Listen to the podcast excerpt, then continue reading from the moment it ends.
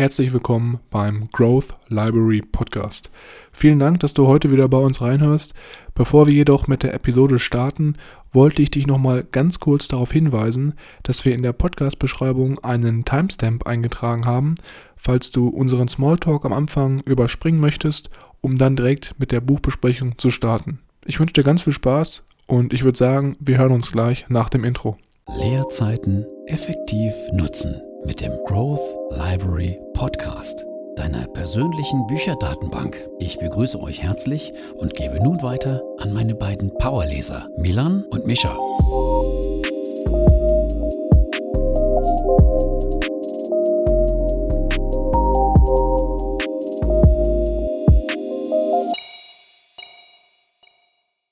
Herzlich willkommen, wie immer, auch nochmal von meiner Seite hier beim Growth Library Podcast. Mein Name ist Milan und am anderen Ende der Podcast-Leitung befindet sich heute wie immer mein Bruder Mischa. Hallo und herzlich willkommen, auch wie immer von meiner Seite. Ich war gerade ein bisschen verwirrt, weil du so spät geantwortet hast auf meine Einleitung. Ist heute alles okay bei dir oder? Ja, ich bin noch, ähm, ich bin heute die Ruhe in Person. Ich habe ja heute jetzt schon 40 Minuten 47 äh, Minuten tatsächlich schon, die wir jetzt hier wieder vor der Aufnahme besprochen haben. Und ich habe mich jetzt einfach damit abgefunden, dass ich heute bei dir etwas mehr Geduld mitnehmen muss und dass vielleicht alles heute ein bisschen länger dauert als äh, vielleicht üblich. Also ich würde ja sagen, das ist genau das richtige Setting für so eine Podcast-Aufnahme, wenn man mal etwas entspannter an das ganze Aufnahmeszenario rangeht und heute das Ganze nicht so hektisch nimmt oder dass die Hektik an den Tag legt, vielmehr.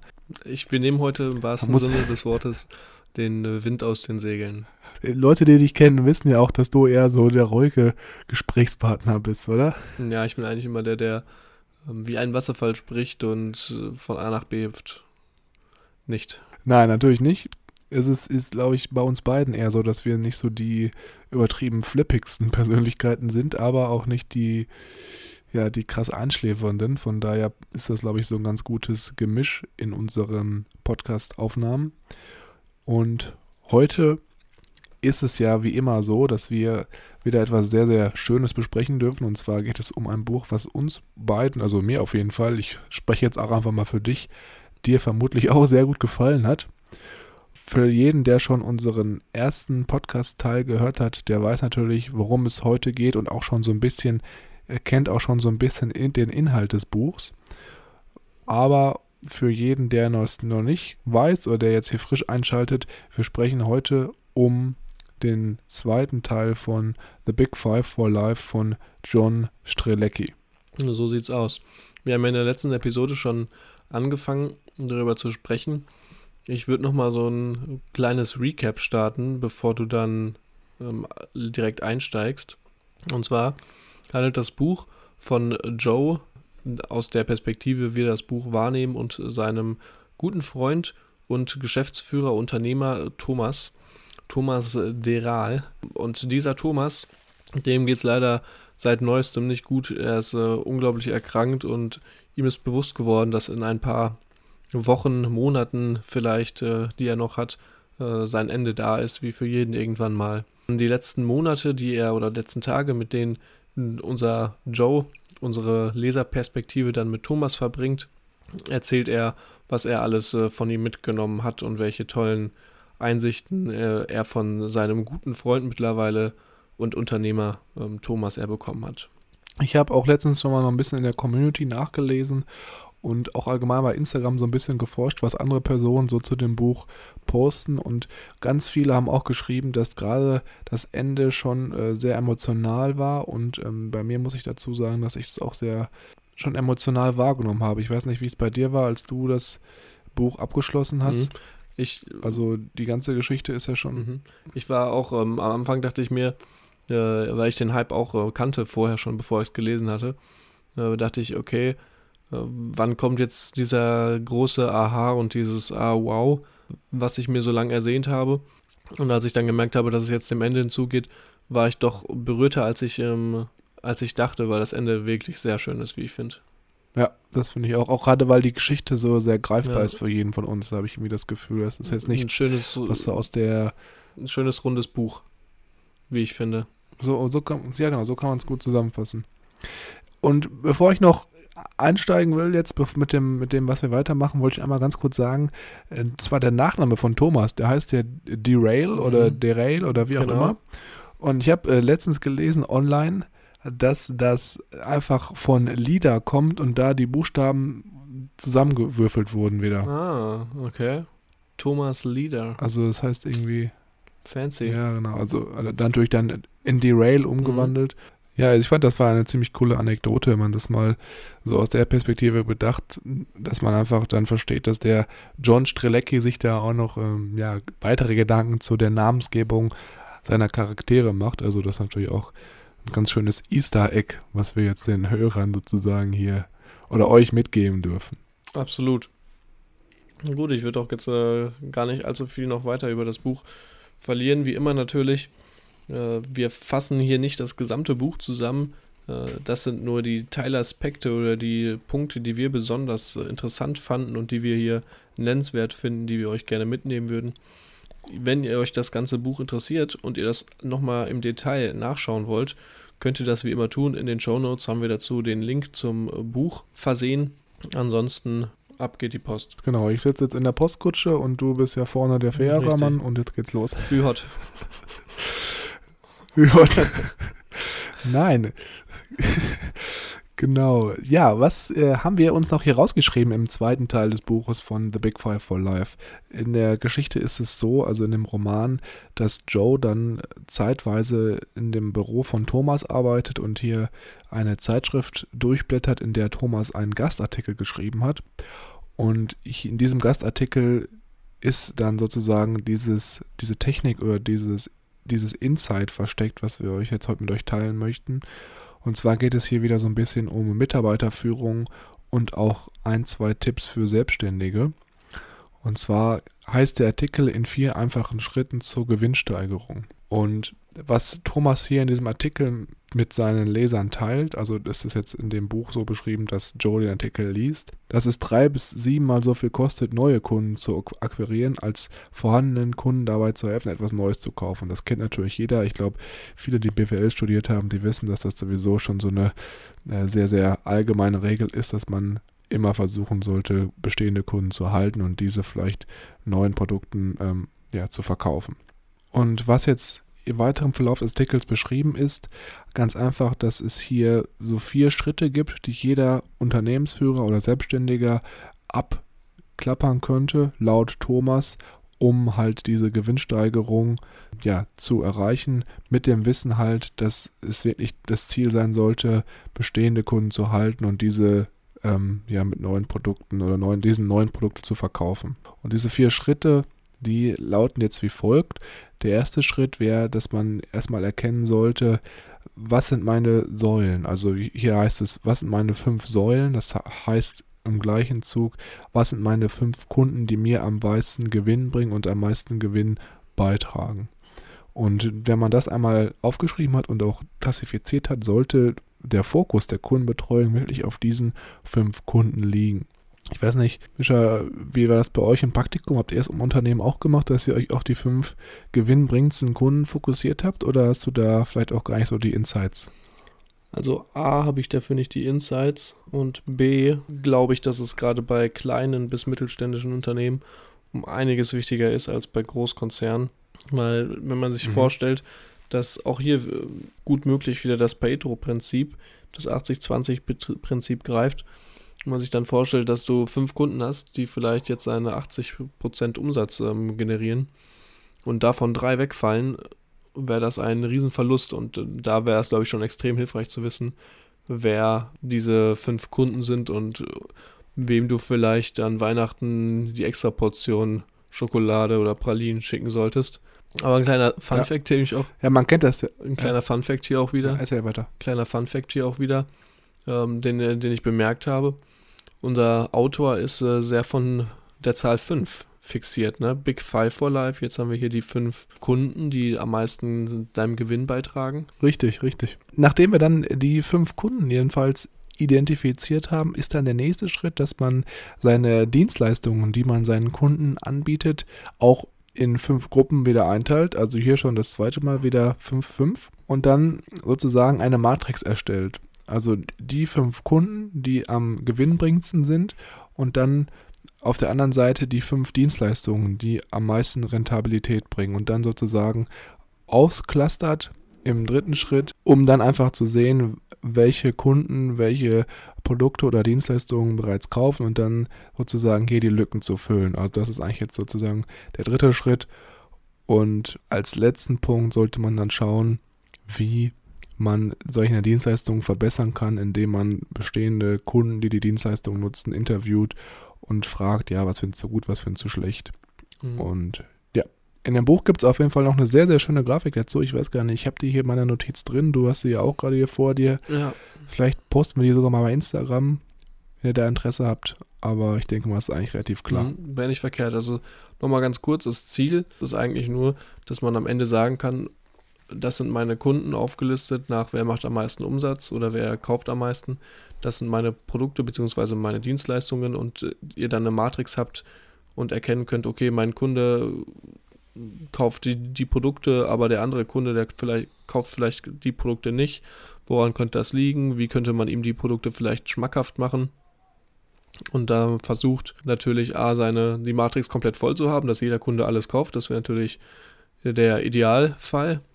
Ähm, man aber auch vielleicht dann von mhm. anderen Kunden lernen kann und die befragt, jo, hallo, wie sieht es aus, warum kaufen Sie die Produkte, was gefällt Ihnen so sehr an denen ähm, und das dann natürlich auch wiederum nutzt, um den anderen Kunden das Ganze schmackhaft zu machen. Also im Prinzip ist es eigentlich eine ganz klassische ähm, ja, Kundenanalyse und jetzt auch gar kein richtiger Hokuspokus, wie ich finde. Mhm. Jetzt äh, wissen wir auf jeden Fall schon mal, was uns hier so besonders äh, gut gelingt zu verkaufen und was uns nicht gelingt aus der Kundensicht. Bringt uns aber alles nichts, wenn wir keine Mitarbeiter haben, die motiviert sind und Bock haben, was zu tun. Deswegen kommen wir jetzt äh, zu der nächsten Step-by-Step-Anleitung, wie man es schafft, seine Mitarbeiter dazu motiviert, weitaus mehr zu tun als nur das, wofür sie bezahlt werden. Und Milan, rate mal, wie viele Schritte das sind. 22? Hm, Richtig, 22, nein. sind natürlich wieder. natürlich fünf. Natürlich fünf.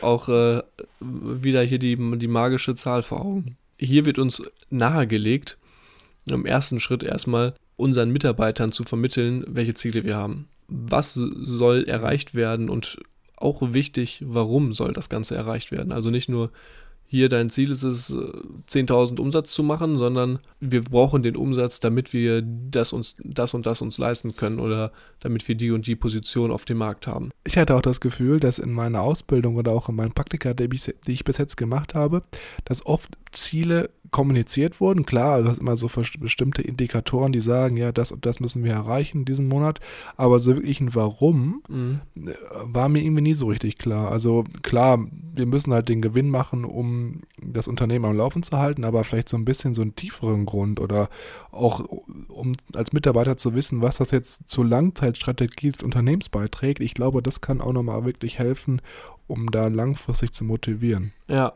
Absolut. Ich glaube auch ein Unternehmen oder ein größeres Unternehmen wird oft einfach nur runterdelegiert, ohne den tieferen ja. Sinn dahinter zu verstehen. Das glaube ich auch.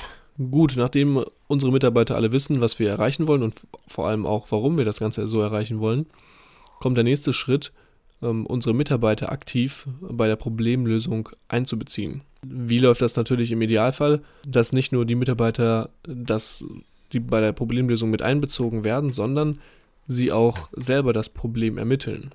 Ja, denken wir uns mal an unsere Schul- und unsere Studienzeit zurück. Gerade so im klassischen System wird man nicht unbedingt dazu angeheitert. Im, im Problemlösung zu finden. Genau, also dass man mhm. Mhm. auch wirklich erstmal eine Situation bekommt und da ein Problem ermitteln muss. Sondern eigentlich ist es immer so, Hans Wurst möchte seine 17 Wassermelonen auf drei Leute aufteilen. Der eine mag keine Kerne, der mag Kerne, wie soll es machen? So gefühlt. Und der andere mag nur Bananen. genau. Was kriegt der zu essen? nee, stimmt eigentlich.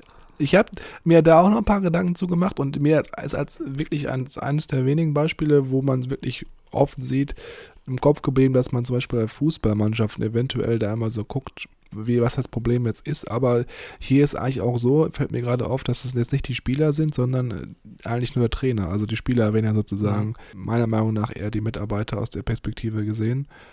Aber ich weiß natürlich jetzt auch nicht, wie das jetzt im Detail bei so Sportclubs abläuft, ob die da wirklich dann auch den Fußballern mal Fragen stellen, ja, was denkt ihr denn, wieso wir verloren haben? Mhm. Ich würde auf jeden Fall jetzt hier noch schnell die anderen äh, drei Punkte machen, damit wir hier weiterkommen. Äh, der dritte mhm. Schritt wäre die Erläuterung der Spielregeln. Das heißt, Mitarbeiter können Probleme eigentlich für fast alles finden. Die müssen natürlich nur ihren abgesteckten Rahmen wissen. Man möchte sein Warenhaus aufstocken mit dem gewissen Produkt X und das wird immer bei dem und dem Händler gekauft, aber bei dem Händler dürfen wir nicht weiter einkaufen, weil dann die Konkurrenz irgendwie mitbekommt und das wäre blöd oder wäre es natürlich gut zu wissen, dass das so läuft. Nicht, dass die Mitarbeiter dann einfach sagen, ja gut, dann kaufen wir einfach bei dem mehr. So banal. Ich glaube, das, was hier wirklich verhindert werden soll, ist auch, dass Mitarbeiter nicht irgendwelche Lösungen finden, die das Unternehmen halt auch nicht realisieren kann, wie du schon angesprochen hattest, weil es halt gegen interne Regeln zum Beispiel verstößt. Der vierte Schritt wäre dann, die persönlichen Ziele des Unternehmens mit denen der Mitarbeiter zu verknüpfen. Da sind wir wieder bei dem, was wir auch in der mhm. letzten Episode schon angesprochen haben. Wenn du deine Big Five oder deinen Zweck der Existenz vergleichst mit dem, was du auf deiner Arbeit tust und du keine Erfüllung siehst oder darin erkennen kannst, solltest du dir ernsthaft darüber Gedanken machen, vielleicht dich woanders umzuschauen. Wenn du dagegen bei der Arbeit das Gefühl hast, du kannst wirklich aktiv was für ja, deinem Purpose, deinem Sinn im Leben tun, bist du natürlich umso motivierter, was zu tun. Auf der anderen Seite, mhm. wenn du jetzt merkst, dass du nicht reinpasst oder dass du nicht gut mit dem Team harmonierst, sind wir beim fünften Punkt, beim letzten, solltest du als, Führ also als Führungsposition auch durchaus in der Lage dazu sein, diese Person dann rauszunehmen und lieber in ein anderes Team zu stecken und dann einen neuen ähm, ein neues Teammitglied suchen, das vielleicht besser passt. Ich glaube, das ist auch ähm, nicht so einfach für manche Führungspersönlichkeiten, dann sozusagen den Mitarbeiter zu entlassen, mhm. weil das natürlich auch immer so ein sehr emotionaler Prozess ist, wenn du gerade auch mit dem Mitarbeiter schon irgendwie länger zusammengearbeitet hast. Da lässt man dann vielleicht ein, zwei Ausrutscher eher durchgehen und sagt dann, ja, vielleicht klappt es beim nächsten Mal besser, obwohl es dann im Endeffekt dann doch so das Teamgefüge und die Teamperformance sehr stark beeinflusst. Ja, äh, das stimmt. Da muss man äh, dann auch zustehen und äh, das vor allem auch rechtzeitig erkennen und nicht dann das Ganze auf die lange Bank schieben und sagen, ach ja, nee, der, der Meier, der, der kriegt sich da schon integriert und das machen sie schon, das kriegen sie schon hin. Ja, so ungefähr. ja, ansonsten würde ich dann auch direkt mit dem nächsten Punkt weitermachen, wenn du sonst nichts mehr einzuwenden hast hier. Sehr gerne. Und zwar, was wir hier noch sehr interessant fanden, war der Punkt, dass jedem von uns, egal was er tut, bewusst sein sollte, dass Ereignisse, welche wir tun oder Aktivitäten, äh, dass diese oft ungeahnte Kreise ziehen und jeden aus unserem Umfeld beeinflussen, wenn er denn da mal sieht, was wir so gemacht haben, was wir tun. In dem Buch ist es sehr, sehr schön beschrieben. Da gibt es nämlich dann eine Szene, wo einmal das Beispiel von Oprah Winfrey genannt wird. Und zwar war es so, dass sie als kleines Mädchen Diana Rose im Fernsehen gesehen hat, wie sie halt gesungen hat und aufgetreten ist und damals dann schon zu sich gesagt hat, ich möchte einmal so eine Karriere einschlagen wie Diana Rose. Jeder von uns kann sich natürlich vorstellen, dass Diana Rose vermutlich jetzt nicht sich bewusst war, was, äh, das, was ihr Auftritt im Fernsehen damals für einen Einfluss auf die kleine Oprah genommen hat. Mhm. Und das ist einfach so ein ganz schönes Beispiel, um sich bewusst zu werden, dass auch gerade mit unserem Podcast hier, den wir aufnehmen, dass wir uns auch überhaupt nicht bewusst sind, wer jetzt genau hier gerade zuhört oder wem wir vielleicht auch mit unserem Podcast positiv beeinflussen oder helfen können, im Leben vielleicht mal ganz neue Denkansätze zu gelangen. Und ja, dass einfach mal jetzt jeder sich selber bewusst wird, dass man vielleicht ein bisschen mehr positive Aktivitäten tun sollte als immer nur negative, weil das einfach einen viel, viel besseren Einfluss auf sein Umfeld hat und vielleicht auch dann positives Karma oder positive Energie, sage ich jetzt mal, zurückwirft, als wenn man immer versucht, andere runterzuziehen zu ziehen und dann vielleicht eher als Vorbildfunktion agiert. Mhm. Ja, geht auch hier wieder so ein bisschen Richtung, Richtung Butterfly-Effekt, was natürlich auch hier ganz schön ist. Auch wir wissen nicht, wie weit unsere Kreise sich hier drehen und wie lange äh, diese aufgenommene, äh, dieses aufgenommene MP3-File im Internet rumschwirrt. Und äh, das werden wir auch wahrscheinlich niemals erfahren. Aber es ist auch ja, schön zu wissen, dass es potenziell viele Menschen beeinflussen oder positiv ähm, stimmen kann. Also das Gute ist natürlich, dass wir ab und zu mal so ein paar Nachrichten bekommen von Hörern, denen das wirklich gefällt, was wir hier machen. Und das bestätigt uns beide ja auch immer noch weiterhin dabei zu bleiben und allgemein so unser Wissen und unsere Meinung über die Bücher zu teilen. Im Endeffekt hilft das ja auch uns beiden, wenn wir die Sachen hier besprechen und macht uns ja auch Spaß, ne? Hoffe ich natürlich. Also wenn es dir keinen Spaß macht, dann äh, so ruhig durchaus sagen, Micha, ne? Ja, dann tue ich das einfach jetzt hier und direkt. Nein, Spaß. Okay. Ähm, Spaß, mir macht es tatsächlich Spaß, sonst äh, hätte ich das schon, schon länger gesagt. Sonst wären wir nicht hier bei Episode 44 angekommen. Habe ich ja Glück gehabt. Gerade so. Und da kann man auch eigentlich ganz gut anknüpfen mit dem, mit dem Spaß und dem Spaß im Leben. Und zwar kommen wir jetzt auf die Z Zufriedenheit im Leben und dem Lebensalter um, zu sprechen. Und mhm. jeder weiß, es ist, kann man sich eigentlich ganz gut vorstellen, über dein Leben hinweg und deiner Zufriedenheit, wenn du dir den Graphen vorstellst, auf der X-Achse die, die Zeit und auf der Y-Achse die Zufriedenheit, ist es eigentlich wie so eine Sinuskurve. Oder äh, was ich auch gerne pflege zu sagen, das Leben ist wie eine Achterbahn. Es geht immer up und down. Ähm, da hast du dir was ganz Spannendes ausgedacht. Ja, ja. Ich, alter ähm, ähm, Freizeitpark-Fanatiker. genau. Hm, unabhängig davon ist es tatsächlich so, der ein oder andere kennt es vielleicht, äh, gerade wenn man dann studieren geht, so, wie bei mir jetzt der Fall. Ich bin jetzt äh, seit kurzem wieder ausgezogen, wieder in eine komplett neue Umgebung. Das ist am Anfang nicht ganz leicht. Das geht dann erstmal ein Stückchen runter. Umso schöner ist es dann, wenn man sich eingewöhnt hat, neue Leute kennenlernt und mit denen schöne Zeit verbringt, dann geht das auch wieder hoch. Ideal wäre es natürlich, wenn sich dann jetzt über unser Lebensalter diese Sinuskurve nicht immer auf, den, auf dem gleichen Hoch und Tief befände, sondern wenn sich diese Sinuskurve auch über unser Alter hinweg anhebt, sodass wir in der Lage sind, äh, irgendwann mal ein Tief zu haben, was früher einmal unser Hoch war. Mhm. Deep, aber es und ergibt Sinn. Ich fand das auch gerade am Ende nochmal wirklich sehr, sehr schöner Punkt zum Abschluss hin des Buches, weil das einfach auch nochmal zeigt, was eigentlich jeder von uns im Leben anstreben sollte, dass diese Kurve insgesamt auch nochmal ansteigend ist und einfach nur nicht in sich selber auf und abfällt, wie du es ja auch gerade schon sehr, sehr schön beschrieben hast.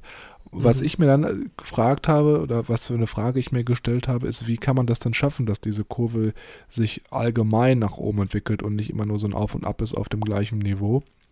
Und ich glaube, wenn du wirklich deine fünf Big Five definierst und so nach und nach im Laufe deines Lebens diese Big Five abarbeitest oder auch erreichst, dass du dann allgemein so einen etwas zufriedeneren Status für dein Leben erlangst, weil du einfach weißt, okay, ich habe mir das vorgenommen, habe das geschafft und bin jetzt schon viel zufriedener als vielleicht vor fünf Jahren und du dann so stetig immer zufriedener wirst im Leben und ja, das Ganze jetzt für dich vielleicht ein bisschen mehr Freude ergibt. Ja, das wäre natürlich der Idealfall, dass du dann an deinem ähm, Sterbebett liegst oder in deinem Sterbebett liegst, deine Visitenkarte mit deinem Big Five abgehakt hast und dein Zweck der Existenz, dein Purpose erfüllt ist. Genau, nochmal alle Big Five schnell abhaken dann. Genau, kurz, kurz vor knapp. Nee, ja, auf jeden Fall. Also ich denke, das ist eigentlich ziemlich, ziemlich cool gewesen, um das Ganze nochmal jetzt zu beenden. Im Buch gibt es natürlich dazu auch wieder nochmal das Ganze grafisch. Das können wir natürlich jetzt hier nicht übermitteln, aber du hast es, glaube ich, sehr, sehr gut beschrieben. Ich hoffe. Und am Ende des Buches gibt es auch nochmal, das äh, wollen wir nochmal kurz hier anreißen, aber jetzt auch nicht lange besprechen, nur euch darauf hinweisen, gibt es Thomas Derails Tipps zum Mitnehmen. Da sind im Endeffekt aus allen Kapiteln, oder nicht aus allen Kapiteln, aber so aus den wichtigsten Punkten nochmal so Kernaussagen rausgeschrieben. Tja, ich weiß nicht, wie du es siehst, aber ich glaube, das wird jetzt einfach nur noch eine kleine Wiederholung sein von dem, was wir schon hier erzählt haben. Deswegen glaube ich, viel Mehrwert stiftet das jetzt nicht und deswegen lassen wir es einfach mal so als Randnotiz hier stehen, oder? Mm, sehr gerne. Ähm, trotz all dem, was wir heute hier jetzt vergessen haben in unserer Notiz, ist noch über unser Fazit zu sprechen. Ähm, was nehmen wir mit?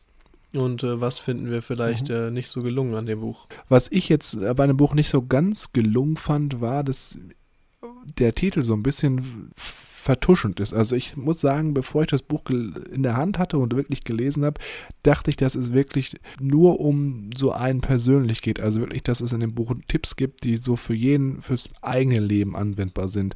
Und je nachdem, wie man das jetzt liest und wenn man sich unsere Podcast-Episoden auch angehört hat, dann merkt man, dass auch viel Tipps hier in dem Buch stecken, die so für äh, Führungskräfte gedacht sind oder halt auch für mhm ja für Selbstständige oder für, äh, für ja, Unternehmer. Fürs Unternehmertum, ja. Genau, und das war mir am Anfang nicht so klar. Also ich glaube, dass klar steht auf der ersten Seite für alle, für die großartigsten Führungspersönlichkeiten dieser Welt.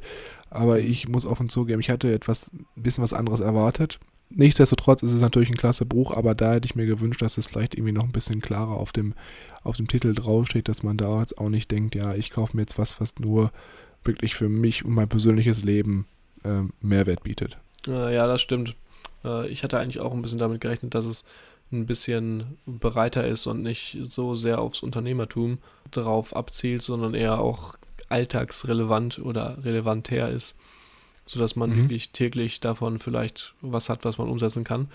Äh, wobei ich den ersten Punkt sehr gut fand, dem Museumstag und das durchaus äh, auch ja, Punkte dabei sind, die du im Alltag oder die nicht, nicht unbedingt im Alltag, aber bei denen du dir so zwischendurch mal drüber Gedanken machen solltest, so hey, die Tage, die ich hier verbringe auf der Erde, sind die, ja, es wert, ein Museum draus zu machen für mich, in dem ich dann die Zeit nach meinem Tod rumwandere ich fand auch sehr, sehr gut allgemein, wie du schon sagtest, diese ganze Grundidee mit dem Zweck der Existenz und auch dann nochmal diese, mhm. diese Big Five von Love, dass jeder sich halt überlegt, was sind so fünf Dinge, die ich auf jeden Fall Erreichen ja mal möchte. im Leben erreichen möchte oder auch gemacht haben möchte, weil ja. also ich habe das Gefühl, so wenn ich mein Leben so bis jetzt anschaue und das Ganze so ein bisschen reflektiere.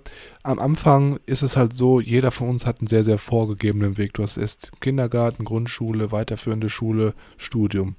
Und das sind so, mhm. oder studienmäßig bei jedem, aber vielleicht ansonsten dann eine Ausbildung oder eine Lehre. Und das sind halt schon sehr, sehr vorgegebene, vorgegebene Wege, die halt auch dann für dich indirekt so ein bisschen Ziele festlegen, also Abschlussziele zum Beispiel. Und danach ist eigentlich so, dass jeder von uns so mehr oder weniger auf sich selber gestellt ist. Und ich glaube, so ab dem Zeitpunkt ist es schon sehr, sehr wichtig, dass man für sich selber überlegt, okay, ich habe das jetzt fertig, aber wo möchte ich jetzt in meinem Leben hin? Also was sind so mhm. Ziele, mhm. was möchte ich erreichen? Weil das, wo geht's weiter? Äh, auch, genau, da, wo geht's weiter, weil das auch so ein bisschen dann wieder Antrieb gibt. Ich hatte das Gefühl oder momentan so ein bisschen das Gefühl, ich habe ja jetzt alles fertig, der Master ist jetzt durch und bin jetzt so ein bisschen Orientierungsphase und wenn man das halt nicht macht, sich Ziele aufschreibt, dann fällt man, vielleicht habe ich das Gefühl, manchmal auch so ein bisschen in so ein Loch, dass du halt so ziellos durch die Gegend streifst und ja gar nicht eigentlich weißt, was, wo du jetzt hin willst. Und das ist halt dann auch irgendwie so ein mhm. bisschen schade. Und ich glaube, dass jedem das sehr, sehr helfen kann, wenn du dir jetzt wirklich dann nach dieser Zeit überlegst, was willst du machen, wo willst du hin, um halt langfristig auch ja, so einen Grund zu finden, um morgens aufzustehen, jetzt mal ganz krass ausgedrückt sehr schön, sollte man sich auf jeden Fall machen. Man merkt auch, dass sich das Thema gerade umtreibt. Äh, nichtsdestotrotz würde ich nochmal kurz den Schwenker zurückgehen auf das Buch mhm. Und vielleicht nochmal so einen kleinen, so einen kleinen Abschluss ähm, hier anbringen. Und zwar ja. sind wir jetzt auch nicht wirklich auf äh, die Geschichte weiter drauf eingegangen und wie es dann letztendlich aussieht und was mit Thomas passiert und ob er es vielleicht nicht doch noch schafft. Das war auf jeden Fall auch äh, so mein Gedanke. Ob das dann letztendlich was wird oder nicht, würde ich äh, hier nicht vorwegnehmen.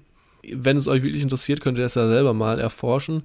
Ansonsten kann ich so viel verraten. Es hat auf jeden Fall was mit ähm, einem Museum zu tun. Und an den Rest äh, würde ich sagen, lassen wir hier offen stehen, oder? Das ist eine sehr gute Idee. Ich meine, wenn wir jetzt das Ende schon verraten, dann ist ja auch für jeden Hörer so ein bisschen der Drang oder der, der Reiz an der Geschichte verloren. Also ich glaube, wenn man das nochmal selber liest, gerade auch weil es sehr, sehr schön geschrieben ist am Ende, meiner Meinung nach, da äh, wird jeder dann nochmal Freude haben an dem Buch. Ich hätte dann äh, von meiner Seite tatsächlich nichts mehr zu sagen. Bei mir ist es ähnlich. Ich würde nur ein, zwei Sachen nochmal abschließend hier wieder zum Podcastende einbringen wollen. Und zwar erstmal vielen, vielen Dank an jeden, der es geschafft hat, bis heute oder bis hierhin wieder uns äh, zu lauschen. Ich weiß, manchmal ist es vielleicht nicht ganz so einfach, aber wir versuchen immer klar, deutlich und auch prägnant unsere Gedanken auf den Punkt zu bringen.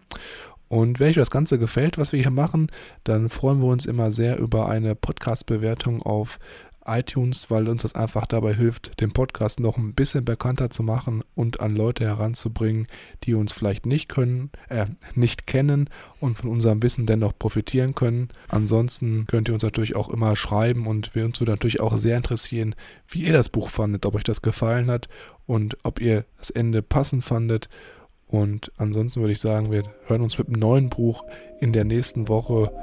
Bis dahin, ciao. Ciao.